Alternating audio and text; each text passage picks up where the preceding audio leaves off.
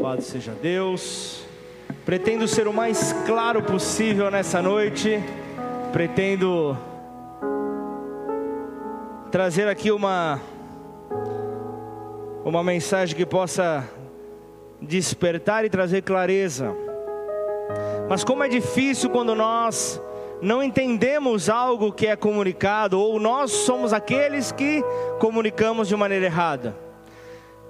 Me lembro de uma vez eu estava aqui, não, não consegui comprar. Tem um irmão nosso que vende suco aqui na igreja, tem uma distribuidora. Não consegui encontrar com ele. Falei, vou comprar, preciso comprar suco, vou comprar. Aí eu fui no lugar, não vou nem falar onde para não queimar o filme e tal. Quem é da, da, da geração 2000, você sabe o que é queimar o filme? Desculpa, né? Que o tiozão usou uma expressão meio velha, né? Mas vamos lá. É, pegar mal, não sei qual mais sinônimos eu posso utilizar. Mas eu fui lá, você tem o galão de 5 litros, preciso de 5 litros, estou com bastante gente em casa, é, de laranja. Ela falou: não, não, laranja hoje nós não, não, não temos. Nós estamos com de limão e de goiaba. Aí eu olhei para o estoque dela e eu comecei a ver que ela tinha de garrafas de um litro. E eu já comecei a imaginar, né? É, na ausência de tal produto, você precisa colocar algo similar, já falei, eu vou ligar pro Ângelo agora. Eu falei, não, pro meu advogado não vou ligar. Então eu falei, vou, eh, tá bom, você não vai me oferecer nada? Não, não, você quer o galão de 5 litros de laranja, nós não temos. Fala, tá bom, eu vou no estabelecimento vizinho. Fui, comprei e passei de novo fazendo assim para ela. Falei, tudo bem, querida? Perdeu uma venda, hein? Ela falou, por que eu perdi uma venda? Você queria suco de laranja, um galão de 5 litros e eu não tenho. Eu tenho de limão e de goiaba. Eu falei, mas dá só uma olhada aqui. Você tem estoque enorme de garrafas de um litro. Você poderia ter me vendido cinco garrafas de um litro para compor então o meu pedido e não perderia sua venda. Pelo mesmo preço, todos estaríamos felizes. Mas você queria um galão de 5 litros de laranja. Eu falei, tudo bem, mas o que, que você me disse? Nós temos de limão e de goiaba. Eu falei, ok, eu entendi isso, mas eu, eu na ausência, eu, você não tem de laranja. Na ausência, você poderia ter me vendido cinco garrafas de um litro. Ela falou, mas você queria o galão de cinco. Eu falei, cara, eu me vi, eu, vi, eu me vi na, na, na, no enigma de quem nasceu primeiro, o ovo ou a galinha. Eu falei, querida, tá certa, você, eu, eu não entendi nada, eu não entendi nada que você quis falar. Falei, tá certo, tá bom, maravilha, toca a vida. Outra vez eu tava, eu tava num lugar e eu escuto um menino ali vendendo laranja. Aí, ai, tem gente que não tem paciência, né? Aí o menino falou: Olha a laranja, olha a laranja, olha a laranja. Aí eu vi que uma senhora se aproximou e falou: É, é doce. Ela falou: Se fosse doce, eu estaria, eu estaria gritando: Olha o doce, olha o doce, olha o doce. Eu falei: Não acredito, olha que moleque grosso, meu. Olha que moleque mal educado. Pô, explica pra moça. A moça está perguntando: É doce a laranja? Não. É, sim, não, talvez. Aí uma outra vez, eu acho que eu estava com um dos, dos rapazes aqui, lá em São Paulo, comendo um suco, comendo um suco, comendo um lanche. E aí eu falei, eu vou pedir uma água com gás. Falei, vai lá, você pode me espremer um, um, limãozinho, por favor, na garrafa, que eu gosto de beber junto? Ah, não, desculpa, nós não trabalhamos com limão espremido. Eu falei, como assim? Eu falei, nós trabalhamos só com limão, limões em rodela. Eu olhei para o irmão do lado, eu falei, você está de brincadeira comigo? Aí antes que você fale, não, mas eles trabalham sobre uma linha de produção e eles chegam logo cedo, às quatro da manhã, e vão fazendo rodelas dos, dos limões. Não. Eles faziam limões em rodela na hora. E eles não conseguiam pegar um limãozinho e me espremer. E depois de cinco minutos tentando convencer a pessoa a espremer, eu falei, tá bom, me, me dá em rodela. Mas o que, que eu quero dizer com esses exemplos de, da vida cotidiana? Eu quero dizer que nós temos que ter cuidado com a maneira como nós nos comunicamos, mas o principal é não entender aquilo que está sendo comunicado para nós. Nós temos que ter cuidado com aquilo que nos é perguntado, com aquilo que nos é falado. Nós temos que ter muito cuidado em relação a isso. E quando nós trazemos isso, aplicamos isso na nossa vida com Deus, trazemos isso para a nossa vida espiritual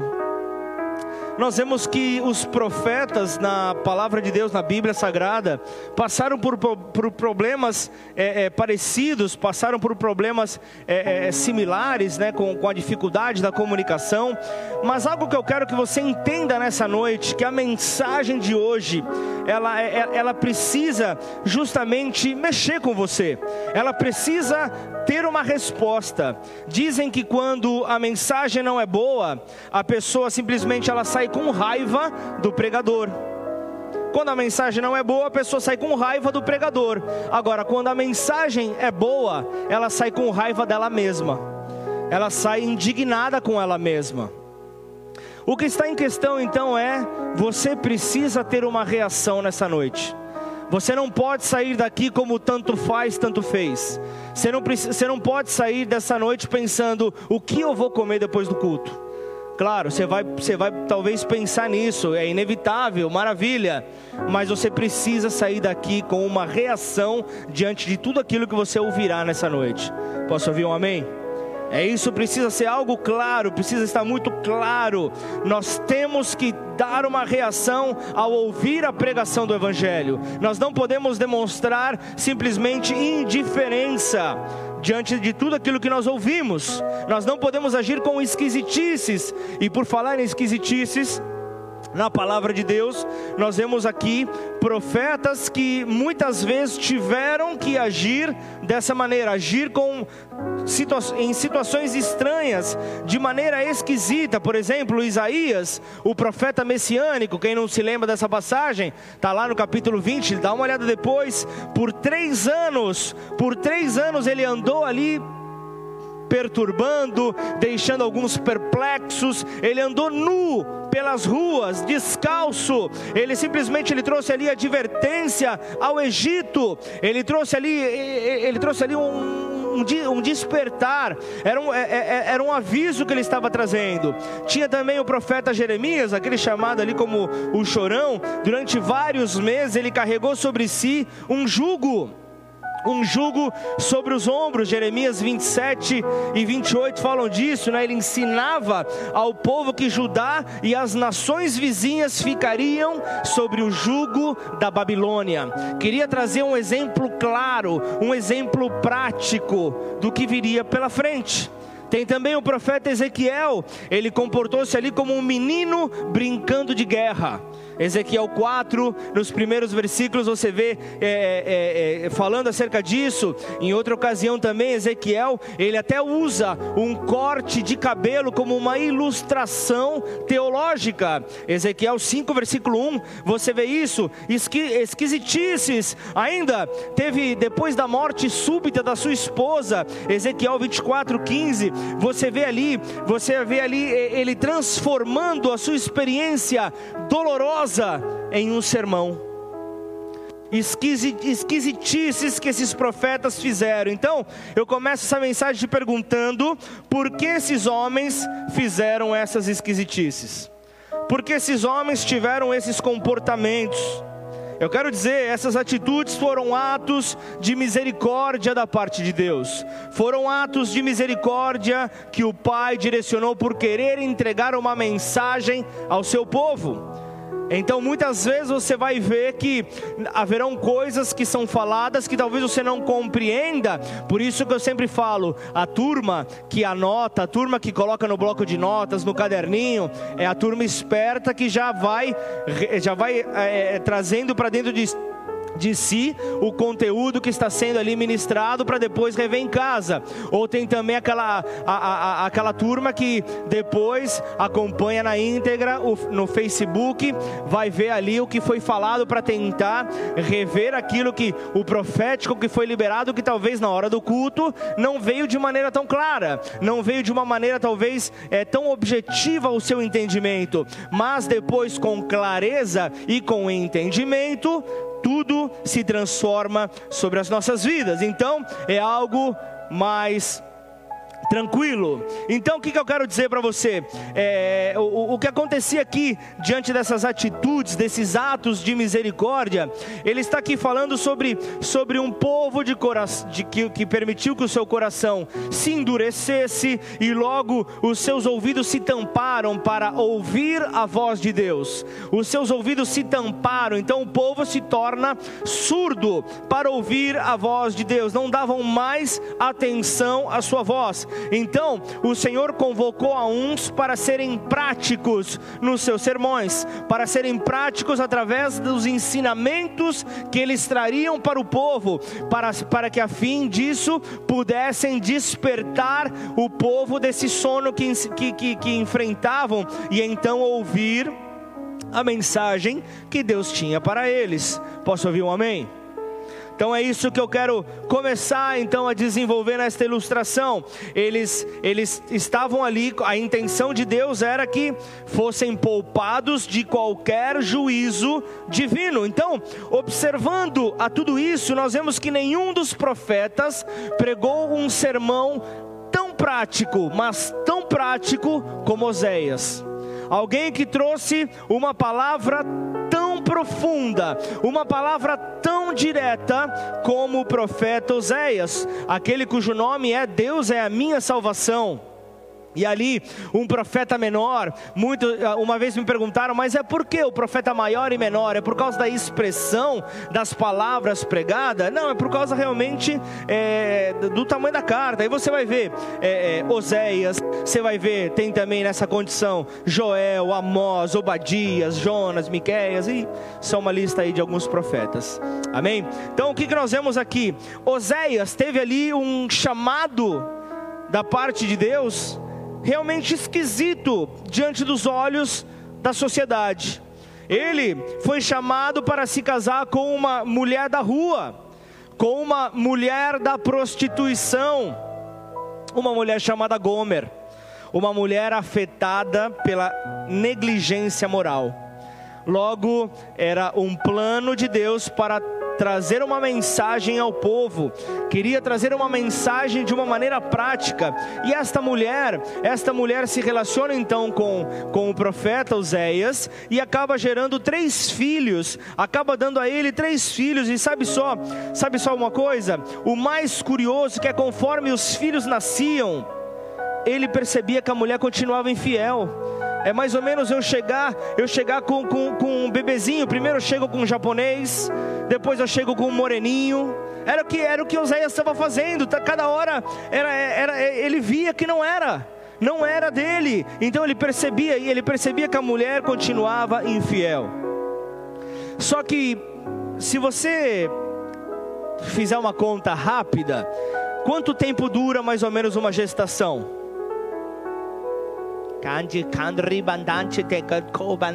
Oito. Quanto? 40 semanas, nove meses, e aí depois tem aquele tempo inicial do bebê, aquele tempo né, de uma segurança. Então vamos, vamos, vamos falar, para cada pulo de cerca da, da Gomer, era um ano, um ano que se passava. Passava-se um ano, pulava cerca de novo, infiel, adúltera. Então, cada hora era uma novidade. Então, olha só com, com esse fato, eu vou entrar aqui no texto para ler, mas é, é nesse desaparecimento de Gomer, você vê então Oséias tendo que sair para procurar pela, pela sua esposa, pela cidade. Imagina só ele batendo nas casas de prostituição.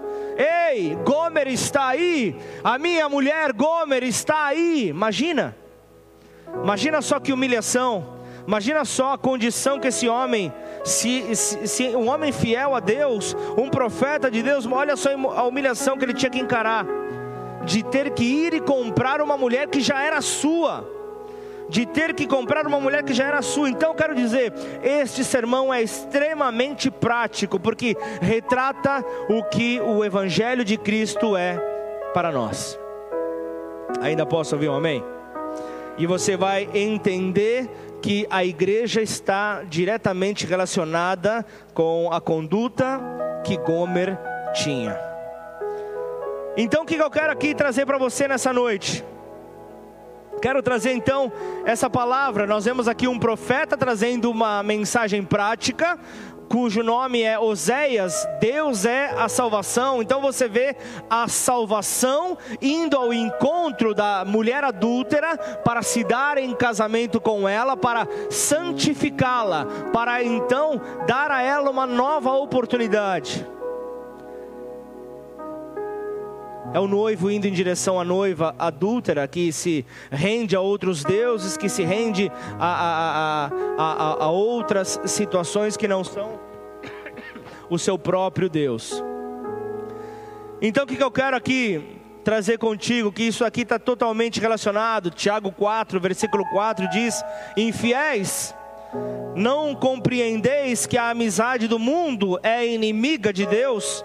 Aquele, pois, que quiser ser amigo do mundo, constitui-se inimigo de Deus. Nessa noite falaremos também sobre adultério espiritual. Muitas vezes eu eu chego até a pensar que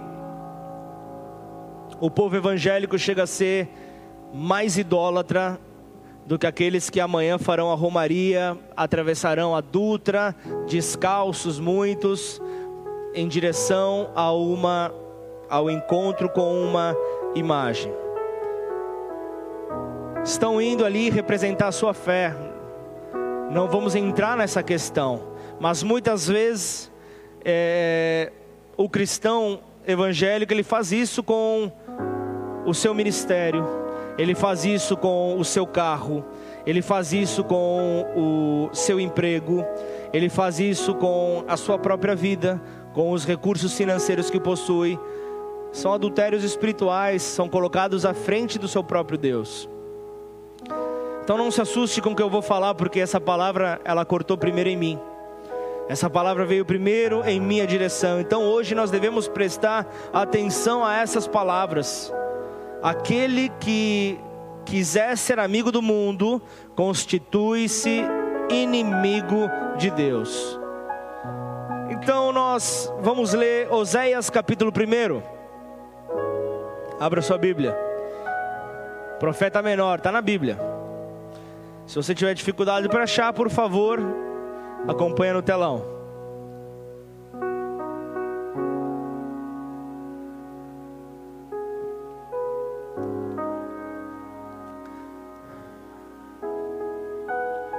Oséias capítulo 1. Uma lição sobre, uma lição clara e objetiva sobre o relacionamento de Deus com Israel e o símbolo da infidelidade. Palavra do Senhor que foi dirigida a Oséias, filho de Beeri, nos dias de Uzias, Jotão, Acás, Ezequias, reis de Judá, e nos dias de Jeroboão, filho de Joás, rei de Israel.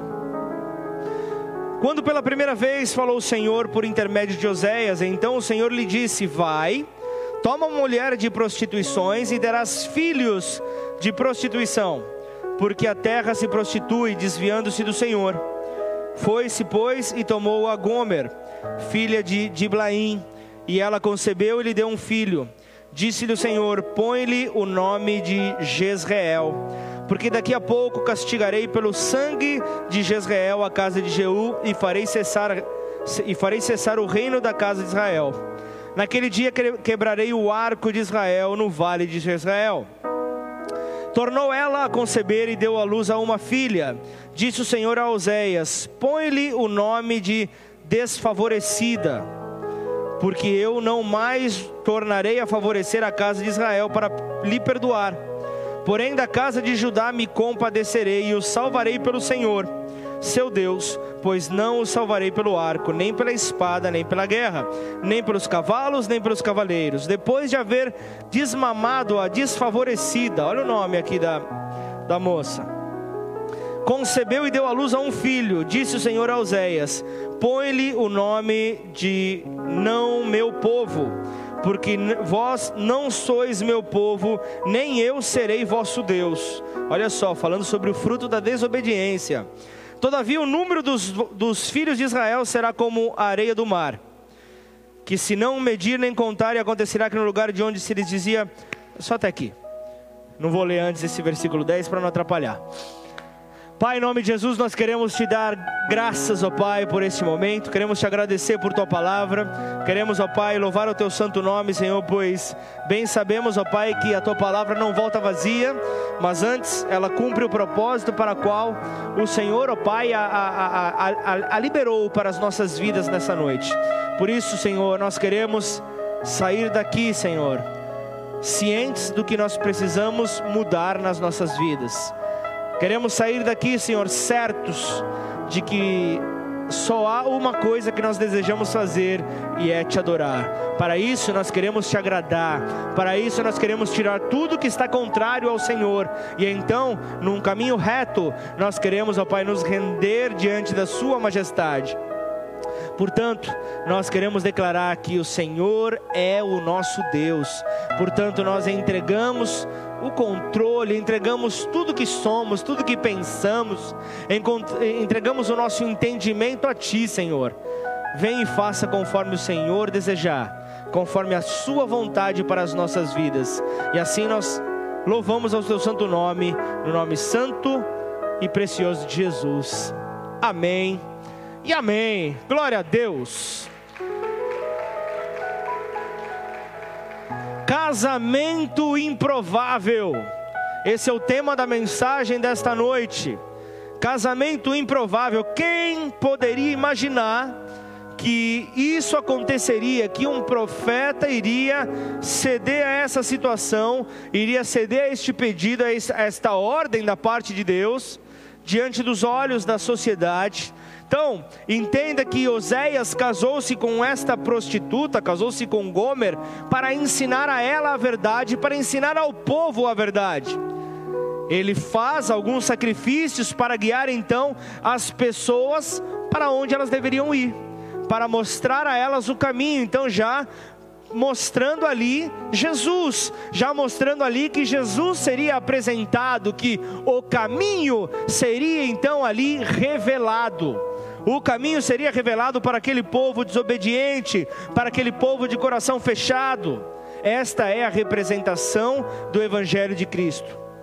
Para cumprir o seu chamado divino, Oséias teve que pagar um alto preço.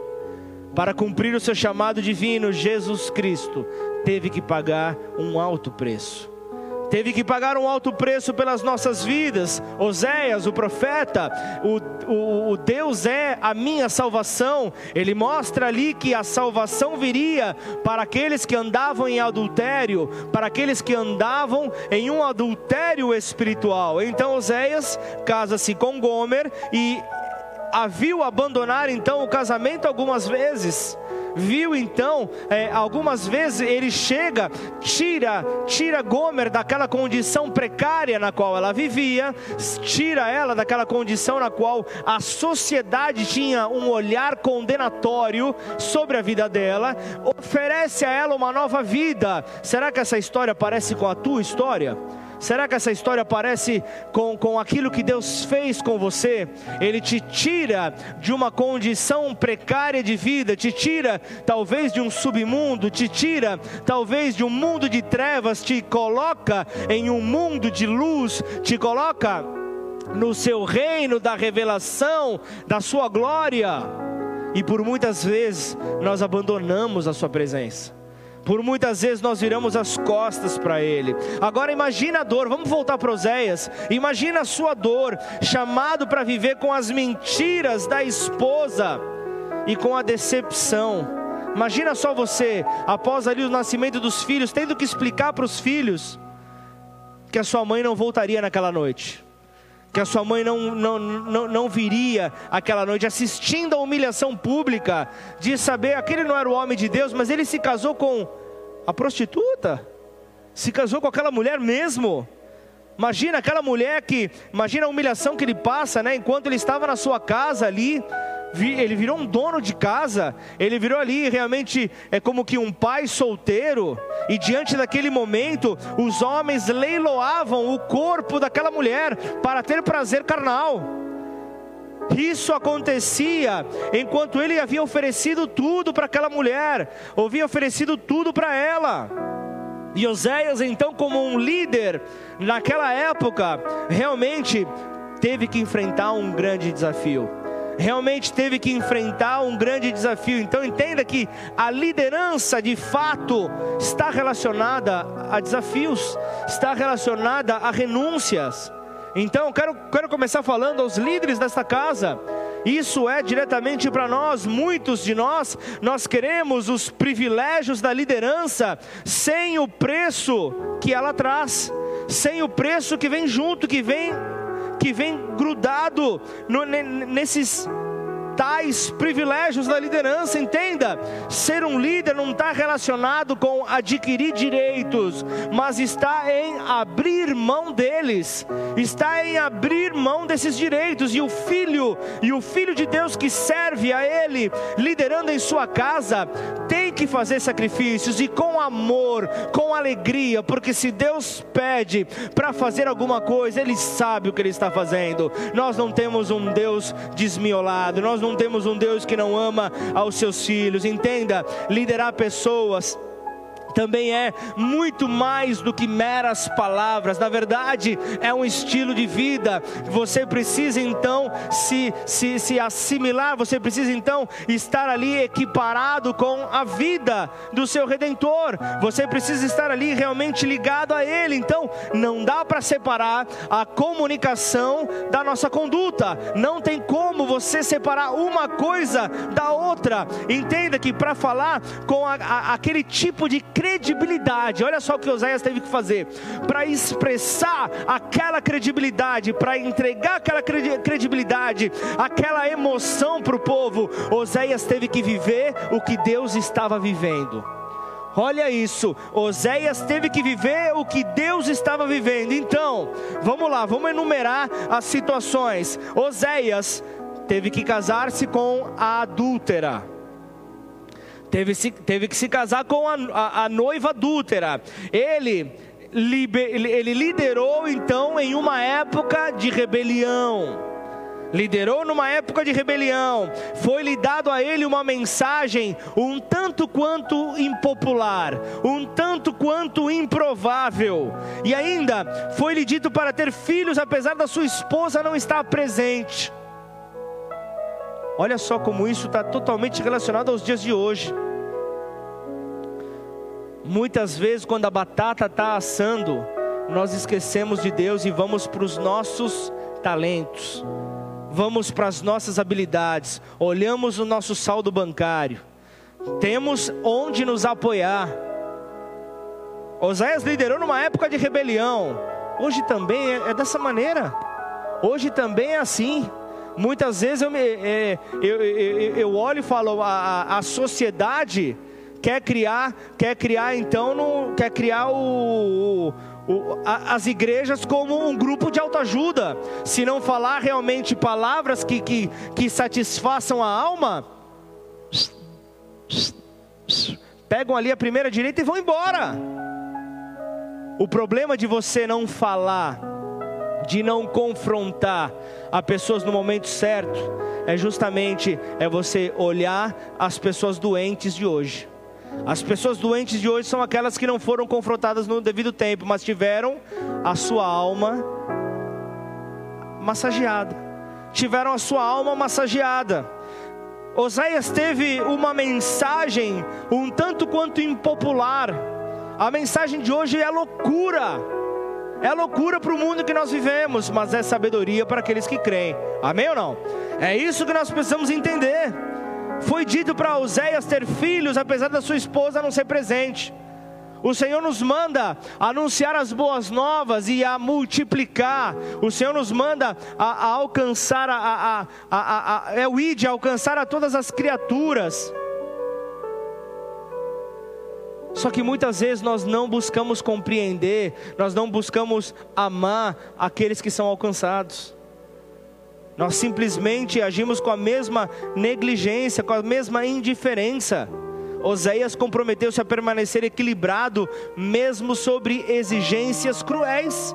Ele manteve o seu equilíbrio, ele conseguiu manter ali o propósito que Deus havia ali colocado ele. Então, o que, que eu entendo?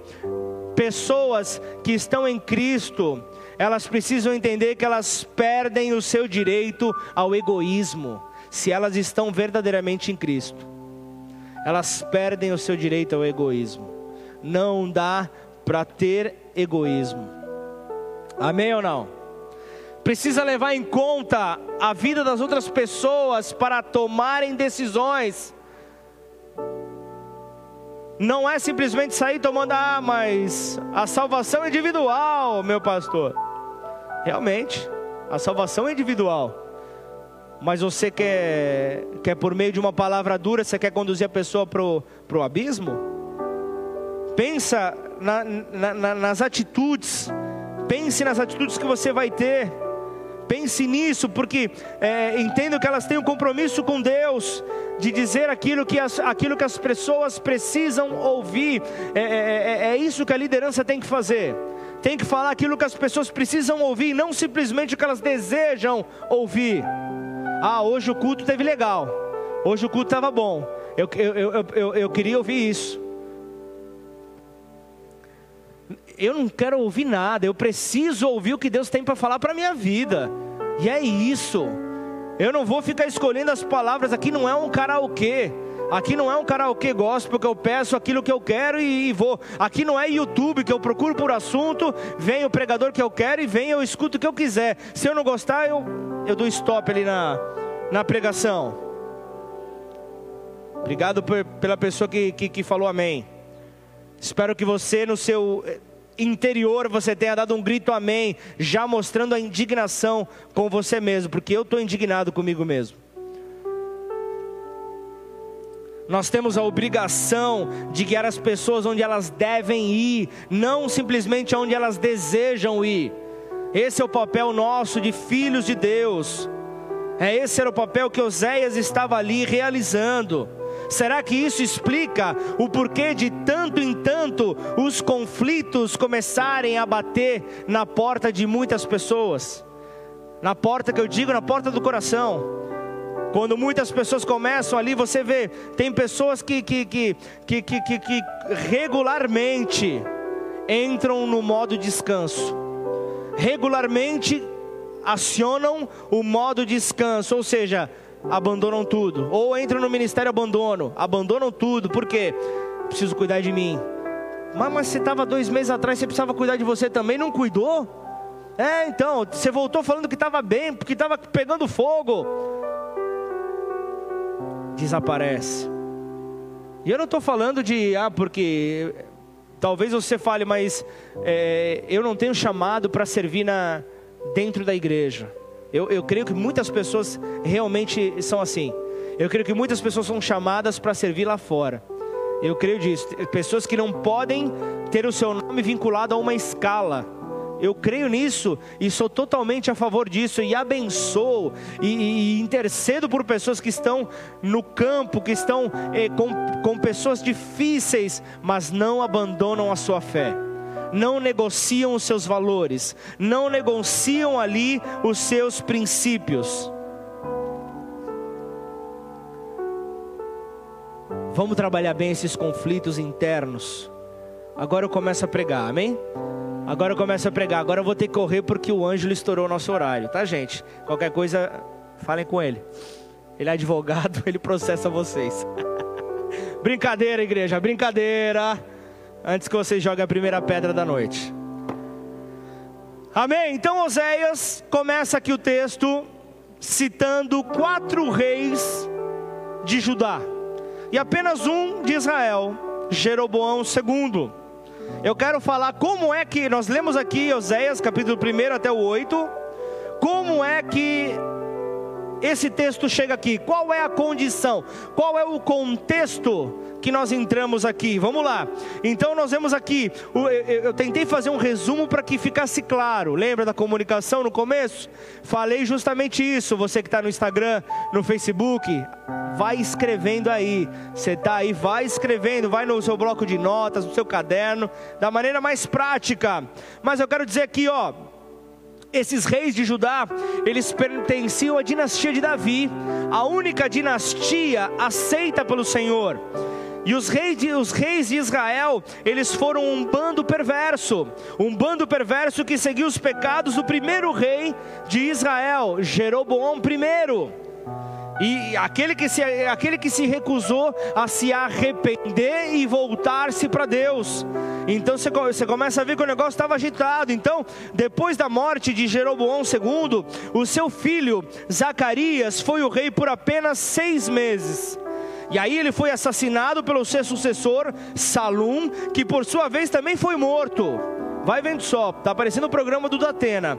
Olha só, depois de reinar um mês apenas, e aí vem, aí Menahem reinou por dez anos. Seu filho Pecaías governou durante dois anos antes de ser assassinado por Peca, que conseguiu manter-se no trono por 20 anos, e este foi morto por Oséias, outro Oséias, que reinou 10 anos, sendo o último rei de Israel.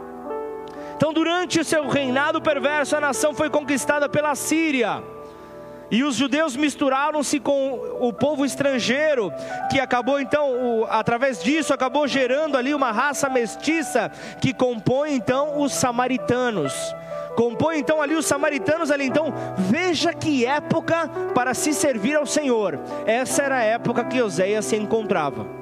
Essa era a época que Oséias estava inserido. Então, falamos de homicídio, falamos de idolatria, falamos de imoralidade, algo que corria solto pela terra. Corria solto pela terra, ninguém parecia interessado em dar ouvido à palavra de Deus. Tudo parecia realmente gritar aos seus ouvidos. E para completar, Deus ordenou que o seu profeta, aquele que era a voz de Deus na terra, se casasse com uma prostituta. Primeiro, formasse uma família. Aí ele já falou: opa, maravilha, estava aqui, estava aqui encostado, estava esperando, chegou a hora de brilhar. Vou constituir uma família. Mas você vai casar com uma prostituta. Imagina, imagina isso, como Deus então iria ordenar que o seu filho fiel se casasse com uma mulher impura. E, o, e, o, e os nomes? E os nomes dados aos filhos? Vamos lá, abre ali no versículo 3 ali. Olha os nomes, o primeiro, nomes, nomes significativos escolhidos pelo Senhor. Primeiro, Jezreel. Na primeira parte, antes, de, antes da graça do Senhor ser revelada, está falando sobre o nome que significa Deus dispersa. Porque em breve o Senhor haveria de castigar pelo sangue inocente derramado por Jeú. O sangue inocente derramado por Jeú e que daria então fim a dinastia de Jeú em Israel. Aí então vem a segunda, vem uma filha, vem então Lohuama, a chamada desfavorecida. Imagina só você, opa, essa aqui é minha filha, ah, é legal, como que é o nome dela? Desfavorecida, sem o favor de Deus. Olha o nome, olha o nome, ou ainda algumas versões, não amada. Olha o nome que Deus havia entregue, por quê? Deus havia amado o seu povo e provado de diversas maneiras, mas ele retiraria essa demonstração desse amor e deixaria de ser misericordioso por causa dessa idolatria, por causa deste adultério espiritual repetidamente seguido.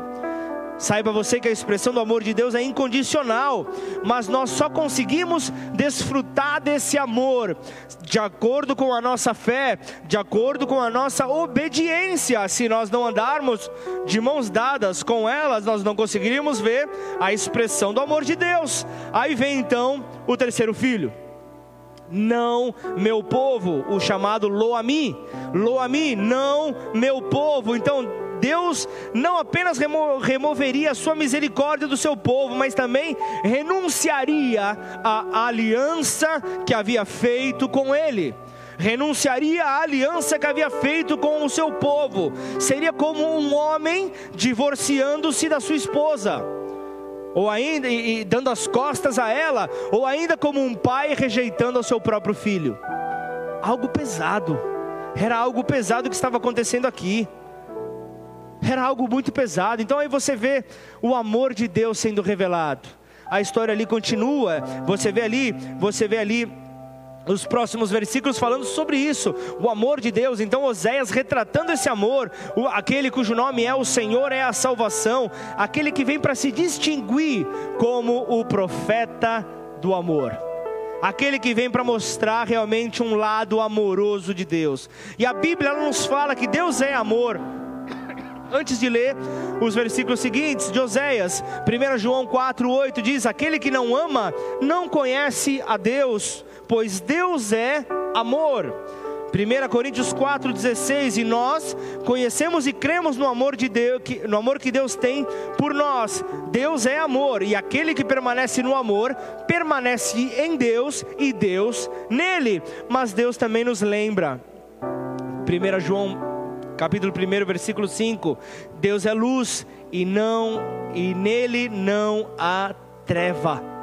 Deus é luz e nele não há treva. Fala de um amor santo, fala de um amor sem manchas, fala de um amor que não se trata de um fraco sentimento, não é um fraco sentimento que vem para ser conivente com o pecado, não é isso, mas fala de um amor genuíno, fala de um amor genuíno que alcança então, para dar continuidade à, à mensagem que ele queria passar por meio de Oséias, o seu profeta, então você você vê na sequência ali a promessa dos novos nomes. Então, entra em cena a graça de Deus. Então, ele um dia mudará aqui os nomes apresentados. Loami, aquele que era chamado é, não meu povo, passará a ser chamado de meu povo. Aquela que seria então a, a Lohuama, aquela que era chamada de, de desfavorecida, passará a ser chamada de meu favor. Então, entenda entenda, esses novos nomes retratam então aqui uma nova relação entre Deus e a nação, entre Deus e o seu povo, pois todos serão chamados filhos do Deus vivo, filhos do Deus vivo. Jesus viria para trazer então o cumprimento dessa promessa, onde todos falariam que por meio do seu sacrifício todos poderão ser chamados filhos do Deus vivo, filhos daquele que traz a vida, a vida vida abundante do seu Senhor. Então entenda que, que, que, que essa é a graça. E então vem também sobre Jezreel. Então, no lugar da matança, no lugar da, do, do, do Deus que dispersa é chegada a graça, é chegado o amor, é chegado o favor. Então agora passa a ser um lugar de semeadura. Então começa a se chamar então esse filho torna-se como o Deus que semeia, o Deus que semeia. Então tudo agora começa a se fazer novo, porque Deus semeará o seu povo com alegria e em sua própria terra os fará prosperar. Quem crê nisso dá um glória a Deus. Essa palavra é sobre a sua vida. O texto de hoje fala sobre três três pecados específicos: idolatria, que você pode entender como adultério espiritual, ingratidão e hipocrisia. Então nós vemos ali, pulando já, eu acabei falando, Marcelo, o, a mudança dos nomes, não precisa passar o final do capítulo 1 de Oséias. Pulando para o capítulo 2, versículo 2, vem comigo. Repreendei, falando aqui da infidelidade do povo a, e a fidelidade de Deus, está falando ali também de Gomer, ali, Oséias 2, versículo 2: Repreendei vossa mãe, repreendei-a, porque ela não é minha mulher e eu não sou seu marido, para que ela afaste as suas prostituições da sua presença e os seus adultérios de entre os seus seios para que eu não a deixe despida e a ponha como no dia em que nasceu, e a torne semelhante a um deserto, e a faça como terra seca, e a mate a sede, e não me compadeça de seus filhos, porque são filhos de prostituições, pois sua mãe se prostituiu. Então, olha só, Deus fala aos filhos para repreender a sua mãe por causa da sua infidelidade, por causa da conduta que ela estava ali levando. Ela sai dizendo que, que os seus amantes agora estavam dando a ela provisão, que os seus amantes agora estavam provendo sobre a sua vida.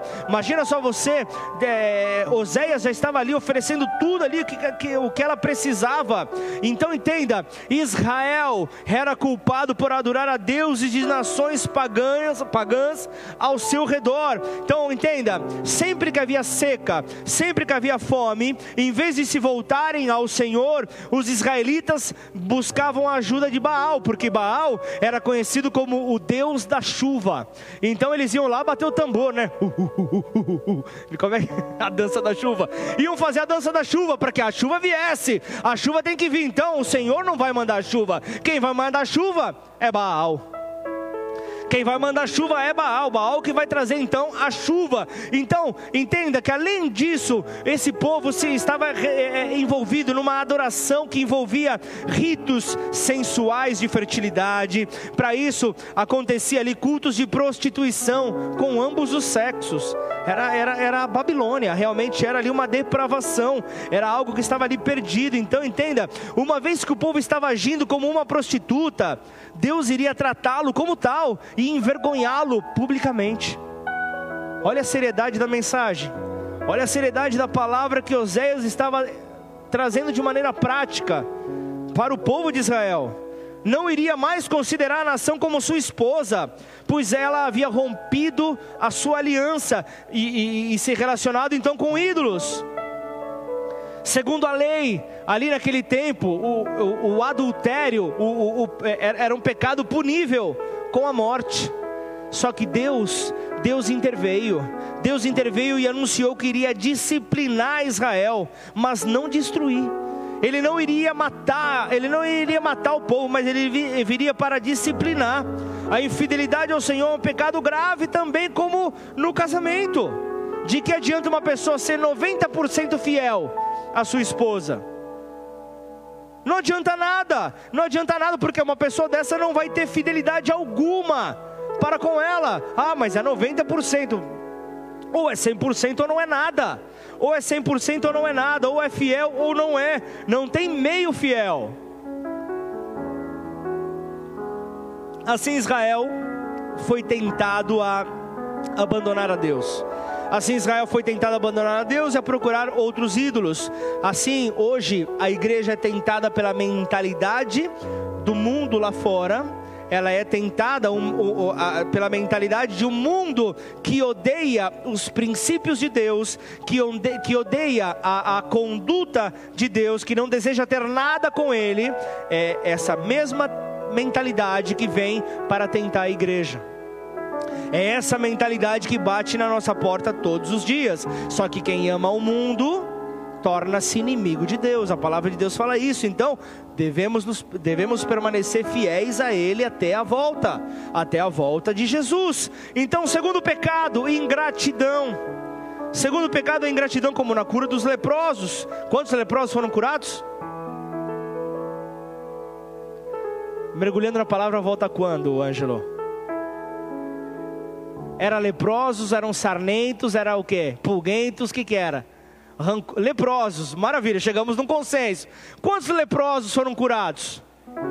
Dez. Quantos voltaram para agradecer? Um. Jesus sabia já que apenas um voltaria para agradecer? Sim ou não? Sim ou não? Um de cada vez. E por que, que ainda assim ele curou os outros nove? Sabendo que eles não voltariam para agradecer. Você entende o que, o que é servir a Deus? Servir a Deus é isso, Fernando. Você está lá em bebedouro, você está pregando, pregando, pregando. A pessoa chega e fala: Encontrei uma igreja melhor. Deus te abençoe. Tem uma semente dentro de você que ela possa frutificar. Ah, mas vocês ainda não são igreja, vocês são um núcleo, é isso? Você... Eu vou para uma igreja que está estabelecida. Quantas pessoas eu não tive que ouvir isso no, no, no hotel? No hotel, a gente estava no Hotel Taiwan, a pessoa fala: quando vocês forem à igreja, eu volto. E foram para igrejas, igrejas estabelecidas. Eu creio que quem Deus tem como família, bola de neve, está tá, tá marcado.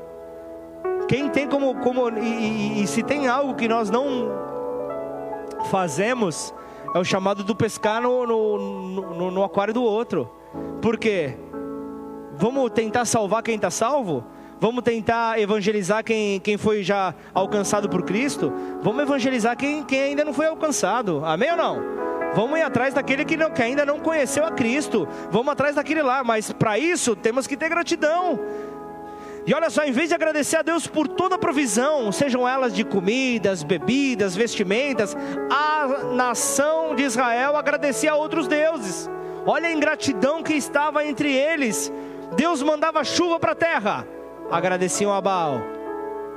Não agradeciam a Deus.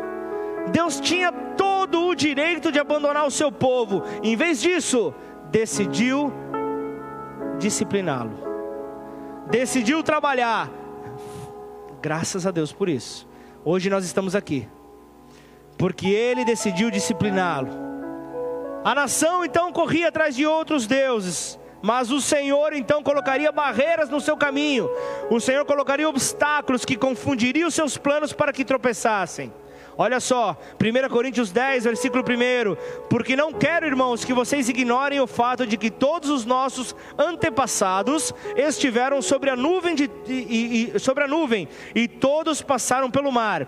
Em Moisés, todos eles foram batizados na nuvem e no mar todos comeram do mesmo alimento espiritual. Então entenda, o despertamento de Israel é prometido depois da edificação da igreja. Eles tropeçaram em Cristo, a começar por Moisés. Por quê? Pois a rocha era Cristo.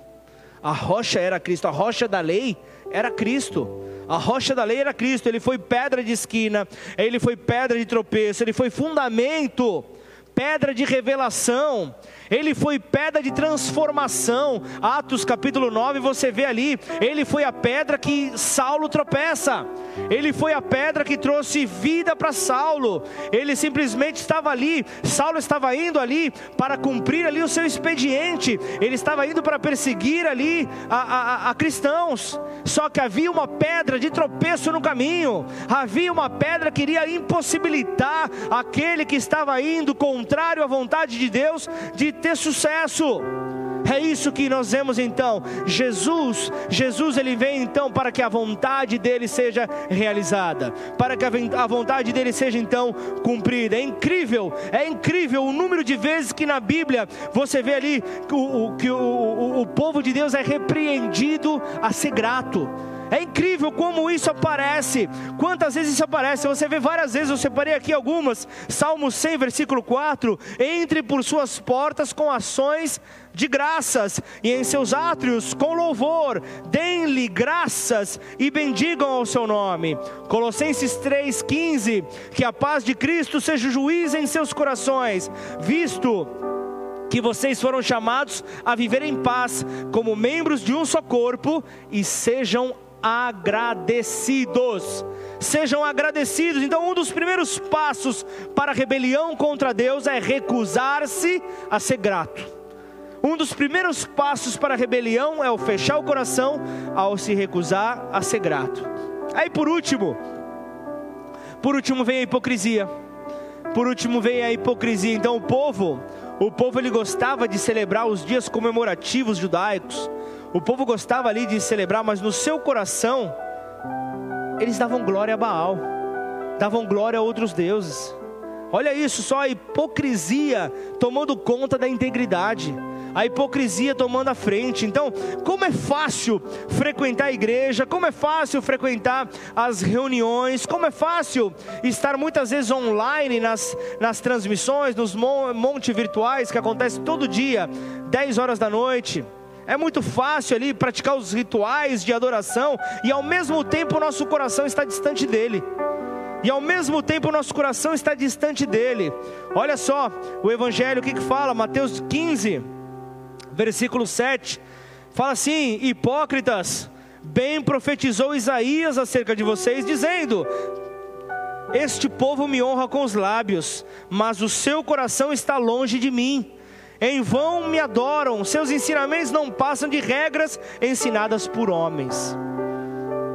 A verdade acabaria aparecendo e Deus julgaria o seu povo e tornaria então evidente a sua hipocrisia. Israel então estaria então ali no momento de disciplina, porque nosso Deus é um Deus santo.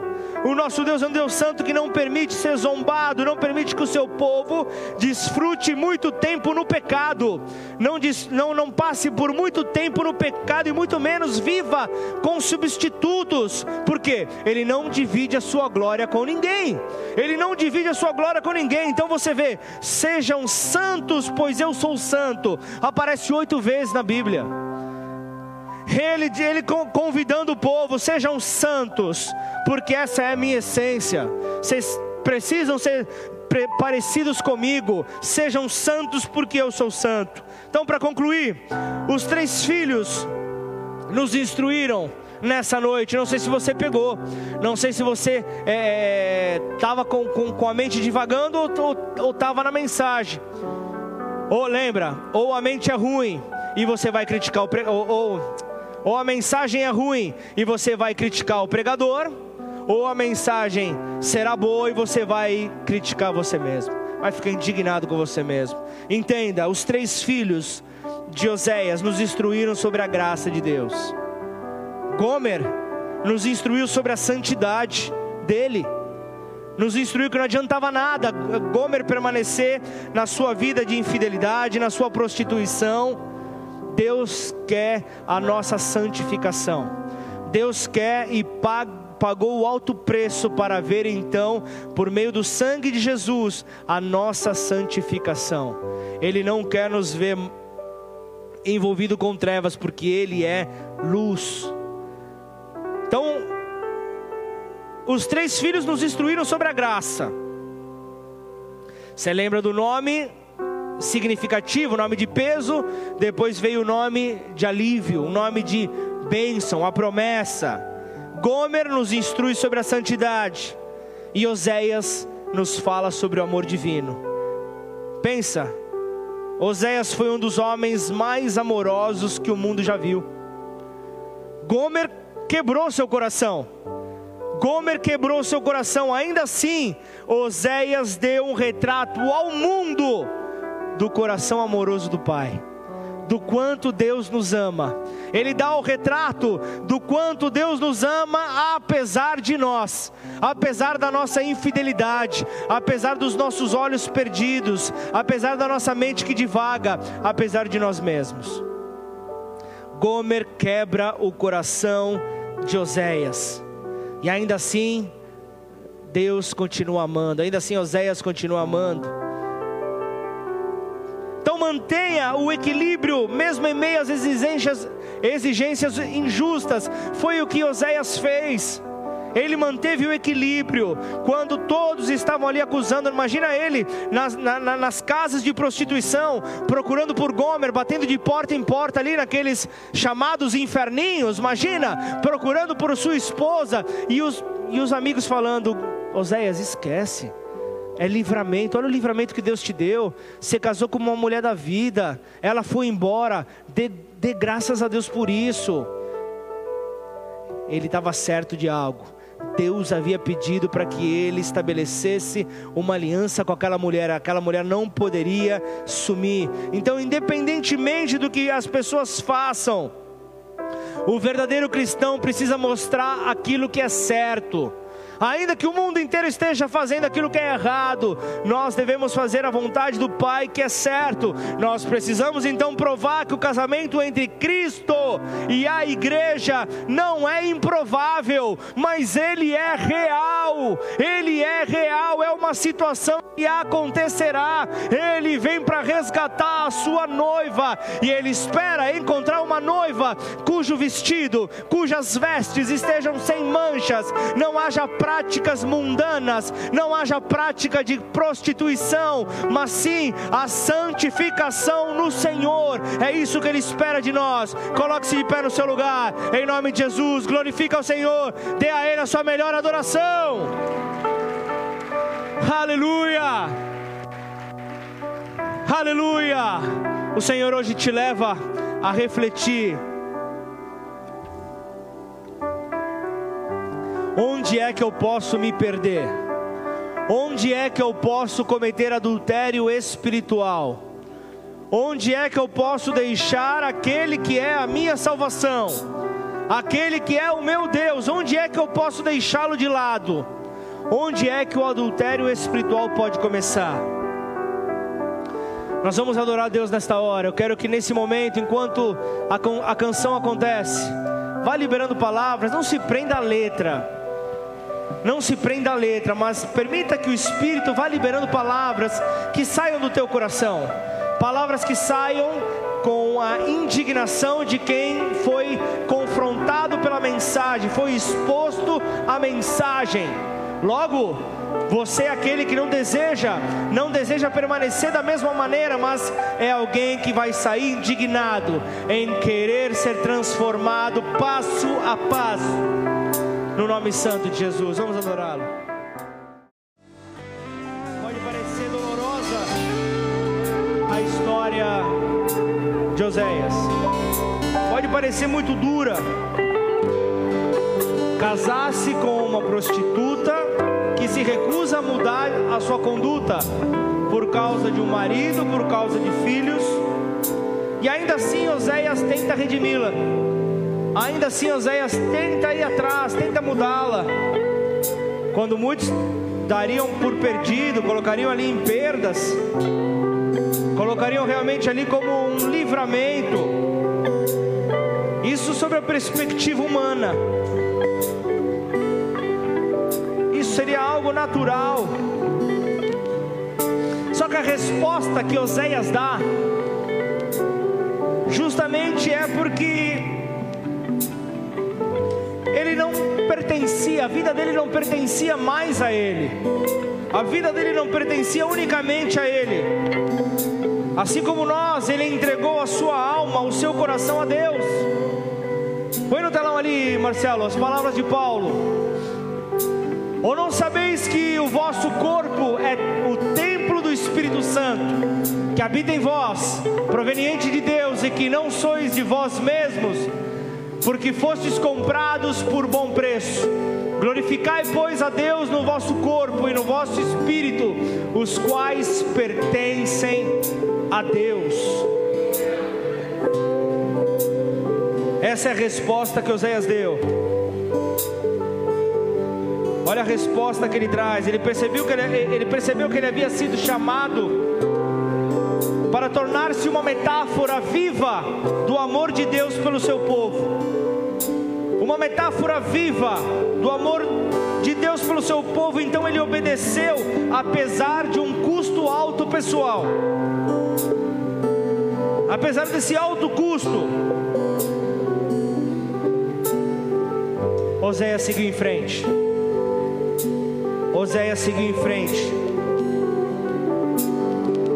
A maneira como ele tenta mudar, a maneira como ele tenta mudar a Gomer, é como Deus busca nos transformar, dia a dia, não desistindo. E muitas vezes erramos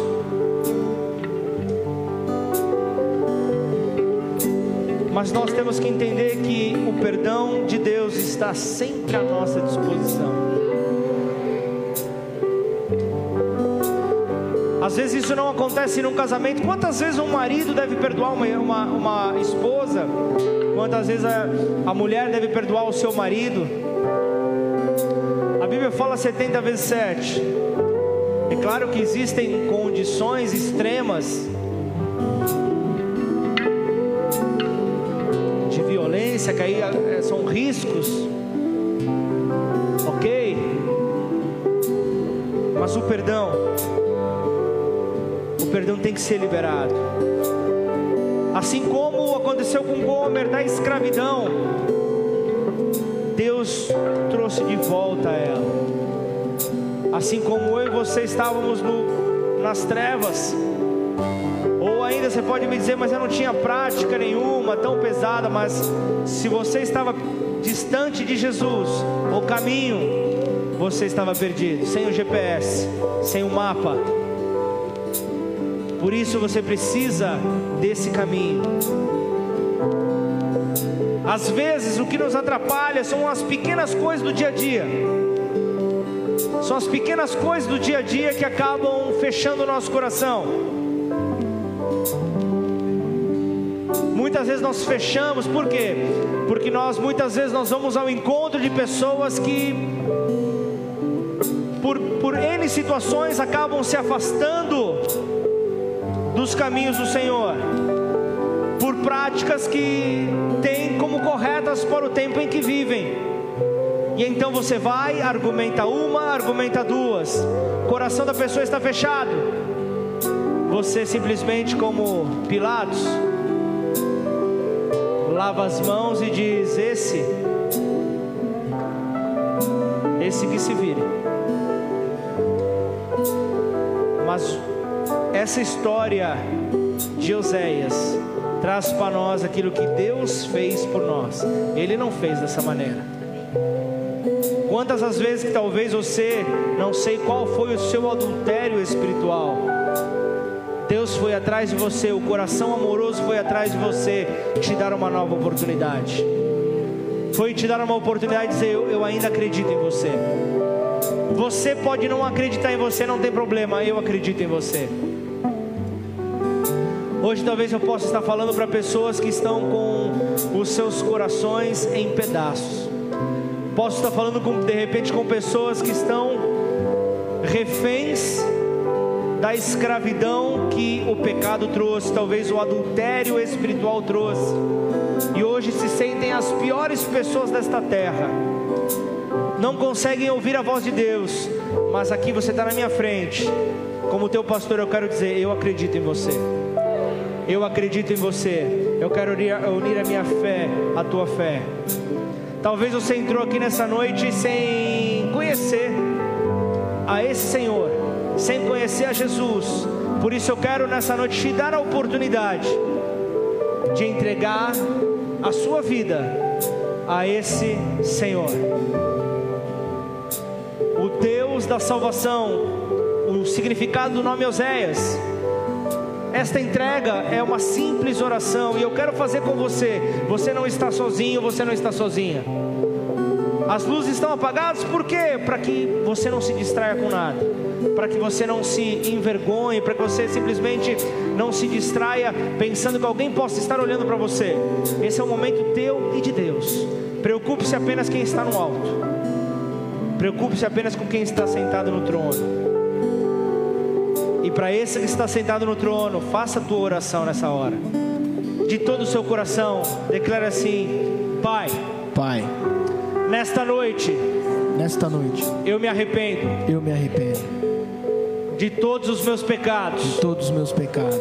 de toda vez Toda que eu, vez que eu virei as minhas que eu costas virei as minhas costas para o Senhor, para o Senhor, eu me arrependo eu me arrependo por toda vez por toda vez que eu fiz ídolos que eu fiz ídolos para a minha vida. para a minha vida e não olhei para o Senhor. não olhei para o Senhor. Nesta noite, Nesta noite, eu peço o seu perdão eu peço o seu e o perdão recebo, e eu recebo, reconhecendo reconhecendo que o seu amor que o seu amor pela minha vida pela minha vida foi tão grande foi tão grande ao ponto de entregar o seu ao filho, ponto de entregar o seu Jesus filho, Cristo, Jesus Cristo para morrer em meu lugar. morrer em meu lugar. E ao terceiro E ao dia terceiro dia ressuscitou ressuscitou e hoje vivo está. e hoje vivo está. Por isso, Por isso eu te recebo eu te recebo como meu único como meu único e suficiente e suficiente Senhor e Salvador. Senhor e Salvador. Escreve o meu nome Escreve o meu nome no livro da vida no livro da e vida. a partir de hoje E a partir de hoje,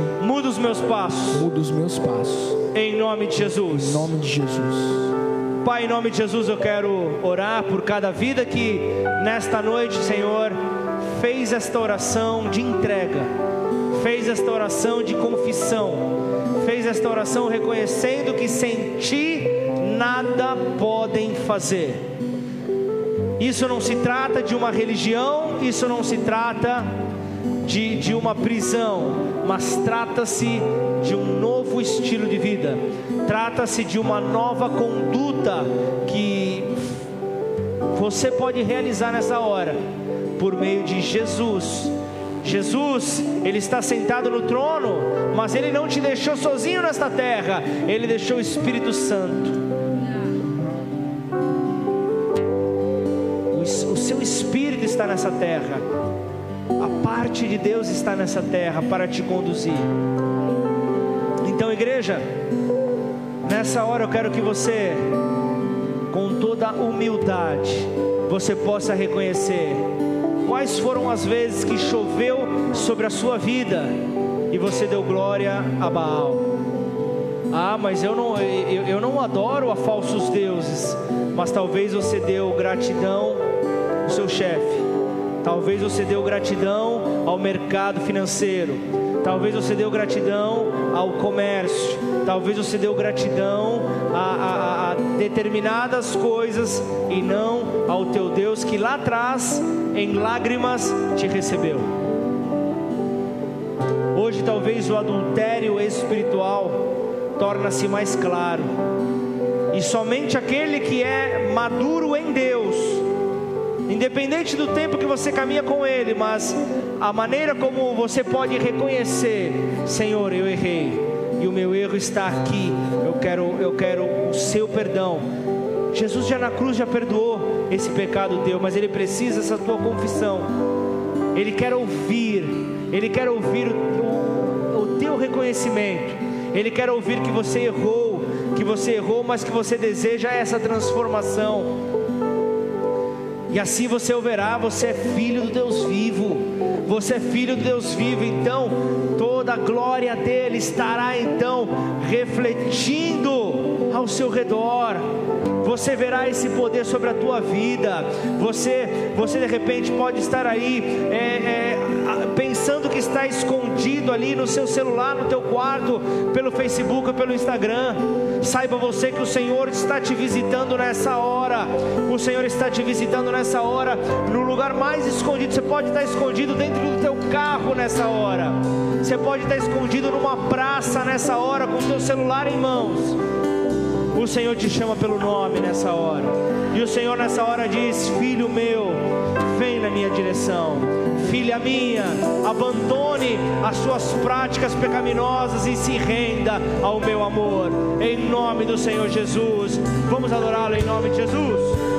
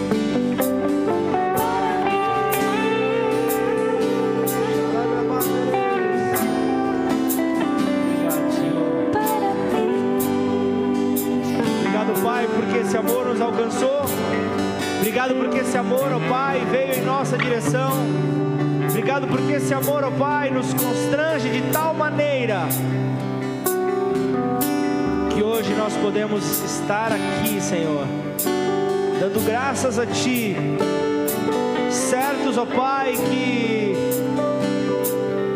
é bem provável que continuaremos muitas vezes a errar, mas assim como o salmista afirmou, Senhor, retire tudo de mim, menos o teu espírito, pois é o espírito que nos traz equilíbrio.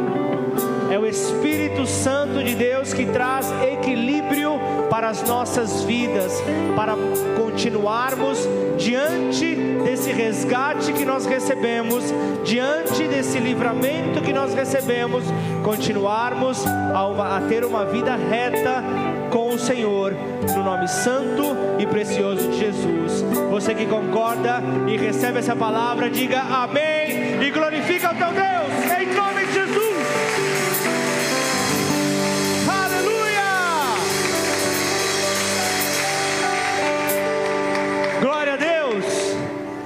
Guarda bem essa palavra no teu coração. Quero antes de terminar esse culto falar que nós estamos aqui dando boas-vindas a você. Só, só esperar um pouquinho que os nossos irmãos estão aqui terminando. Dá só um tempinho para ministrar isso. Nós estamos aqui como igreja recebendo vocês, dando boas-vindas. Queremos aqui receber você, queremos te conhecer, queremos receber um contato teu para poder então te apresentar a programação desta casa, apresentar esta família. Como o próprio nome do ministério diz, boas-vindas. Nós queremos te dar boas-vindas à família Bola de Neve. Amém? E que Deus abençoe a cada um de vocês. Se você veio com uma pessoa que está hoje vindo pela primeira vez, procure a, a, a, o Ministério Boas-Vindas lá na frente, na entrada da igreja, em nome de Jesus, amém? Agora sim, meus amados irmãos, por favor, é a divisão da igreja na hora da saída, orientação da nossa prefeitura para metade da igreja sair pela frente, metade da, da igreja sair pela porta, para não haver aglomeração. Só que hoje eles estavam tão impactados com a palavra que demoraram para fazer isso. E, aleluia! Glória a Deus. Amém, Paulão? Falou vida boa, tá no cama, rei do camarote. Aleluia. Glória a Deus. Que diremos pois diante dessas coisas? Se Deus é por nós, quem será contra nós? Agindo Deus, quem impedirá? Dê a resposta. Aleluia. Oremos todos juntos.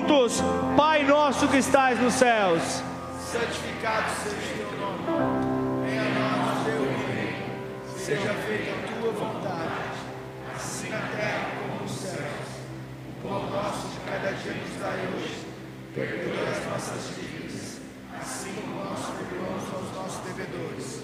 E não nos deixes cair em tentação, mas livra-nos do mal. Pois teu é o reino, o poder e a glória para sempre. Amém. Aleluia! Glória a Deus!